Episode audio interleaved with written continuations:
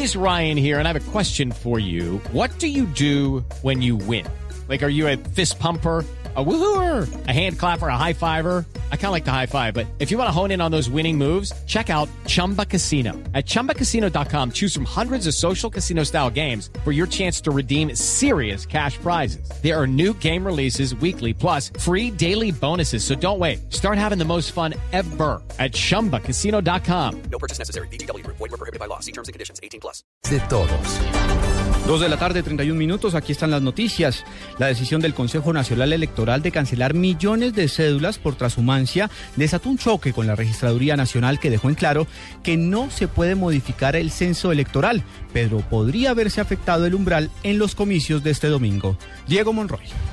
La Registraduría Nacional aseguró que no se puede modificar el censo electoral pese a que exista la decisión en el tema de la cancelación de cédulas por el tema de transhumancia electoral. Así lo dio a conocer Carlos Ariel Sánchez, registrador nacional. El censo electoral no se modifica por una decisión electoral. Los ciudadanos siguen siendo los mismos, así tengan que votar en una parte o tengan que votar otra. O sea, ya el censo electoral se, se cerró el 25 de septiembre y ya tiene un número de ciudadanos que no se puede modificar ni se modifica por decisiones judiciales porque toda la organización electoral está montada precisamente con fecha de corte del 25 de septiembre, es decir, un mes antes de las elecciones. Ante los altos índices de cancelación de inscripción de cédulas por transhumancia electoral, sí se podría haber afectado el umbral electoral en algunas zonas del país. Diego Fernando Monroy, Blue Radio.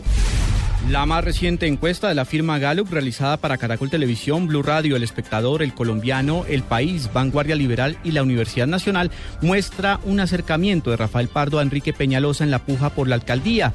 El exalcalde de la ciudad aparece con un porcentaje de 32,1% en la intención de voto. Así reaccionó frente a estos índices. Pues estoy muy agradecido y estamos muy cerca de este domingo en donde tenemos que ganar y tenemos que recuperar a Bogotá. Bueno, pero vamos nosotros adelante y vamos adelante con un apoyo que estamos sintiendo en todos los rincones de la ciudad. Hoy fueron capturados tres funcionarios públicos en el municipio de Albania, en La Guajira, señalados por hechos de corrupción. Nos informa en Río Hacha, Betty Martínez. En el municipio de Albania fueron capturados por agentes del Cuerpo Técnico de Investigación dos funcionarios de la registraduría de esa localidad. Se trata de Yamilet Martínez y Lorena Polanco. Al tiempo fue capturado también el director de tránsito municipal Rey Alonso Rivadeneira. De acuerdo a informaciones de las autoridades, a los tres capturados se les acusa del presunto delito de corrupción y fueron trasladados a Valledupar para la audiencia de judicialización de captura. Desde Río Hacha, Betty Martínez, Blue Radio. El IMPEG anunció una investigación interna para determinar el origen de una grabación en la que alias John Calzones, candidato capturado a la alcaldía de Yopal, promueve un pacto político. María Camila Orozco. El Instituto Nacional Penitenciario y Carcelario IMPEC inició una investigación interna para determinar si John Jairo Torres Torres, alias John Calzones, candidato a la alcaldía de Yopal capturado en los últimos días, incurrió en alguna falta disciplinaria por cuenta de una grabación que fue conocida en las últimas horas, donde el interno realizaba acciones políticas. El IMPEC busca dentro de la investigación determinar cuáles fueron los medios que utilizó alias John Calzones para realizar la grabación desde su centro de reclusión en la cárcel La Modelo. María Camila Orozco, Blue Radio disponen ayuda humanitaria para atender a cerca de 10.000 personas que se han visto afectadas por combates entre el ELN y bandas criminales en el departamento del Chocó. Mariana Bolaños. Una grave situación están viviendo las familias confinadas en los corregimientos del Bajo Atrato Chocuano por cuenta de los enfrentamientos entre las autodefensas gaitanistas y las guerrillas de las FARC y el ELN. Jorge Calero, director de alertas tempranas de la Defensoría del Pueblo, confirmó que la próxima semana una comisión humanitaria estará desplazando ayudas a la región. La única eh, corredor de movilidad para ellos es el río y en el río hay muchas dificultades para salir de los territorios. Ellos requieren de, de una atención de emergencia que ya afortunadamente el gobierno dispuso de los envío de 2.7 toneladas de alimentos que ingresarán la próxima semana allá a la zona de la comunidad de Río Ciego en Salaquí. La Defensoría señaló que hay familias que se han visto obligadas a abandonar sus viviendas, pero no han podido ser censadas, pues no todas denuncian su condición de desplazamiento. Mariana Bolaños, Blue Radio. El vicepresidente de la República reportó un crecimiento del 15% para el sector de la construcción en el próximo año. Julián Calderón.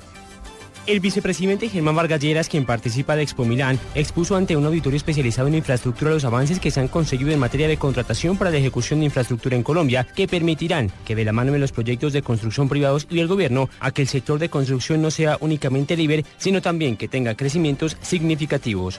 El año entrante en enero vamos a tener a todo el país en Y yo me atrevo a pronosticar que el sector de la infraestructura estará en junio al 15%.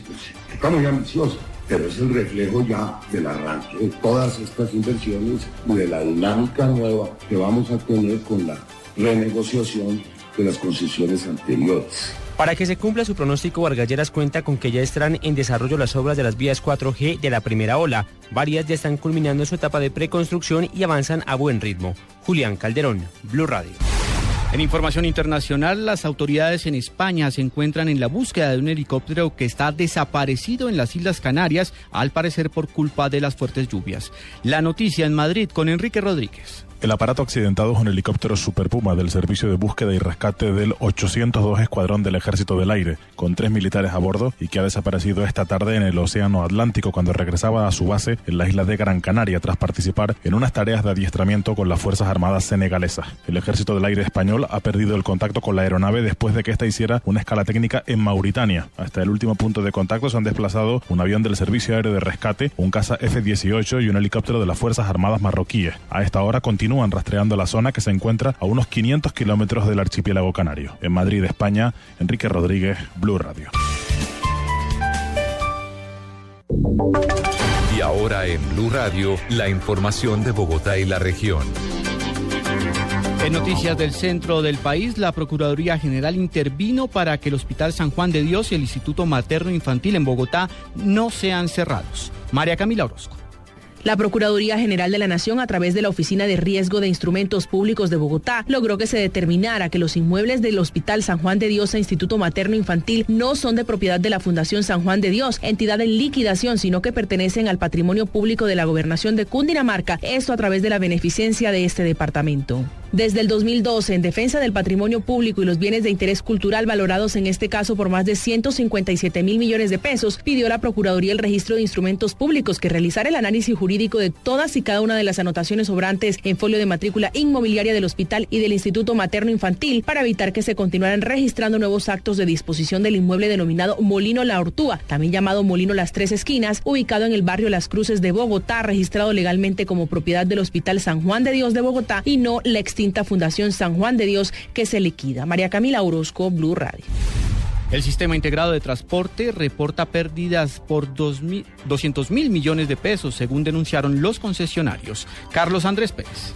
El sistema SITP tiene problemas financieros, así lo aseguró César González Muñoz, representante de los concesionarios, quien además informó que este año las pérdidas ascienden a 200 mil millones de pesos. Estas serían las causas de los problemas. La demanda del sistema es más baja de lo esperado, los costos son superiores a lo esperado, los costos de operación, la velocidad de movimiento del sistema es más baja de lo esperado, una gran presencia del transporte colectivo tradicional que compite de alguna manera va en paralelo con el del SITP. El vocero de los concesionarios, el SITP, aseguró que el costo técnico del sistema está en un valor de 2.300 pesos y solo el usuario paga 1.500, diferencial que debe ser cubierto por los contribuyentes. Carlos Arturo Albino, Blue Radio. Ampliación de estas y otras informaciones en blueradio.com. Continúen con Blog Deportivo.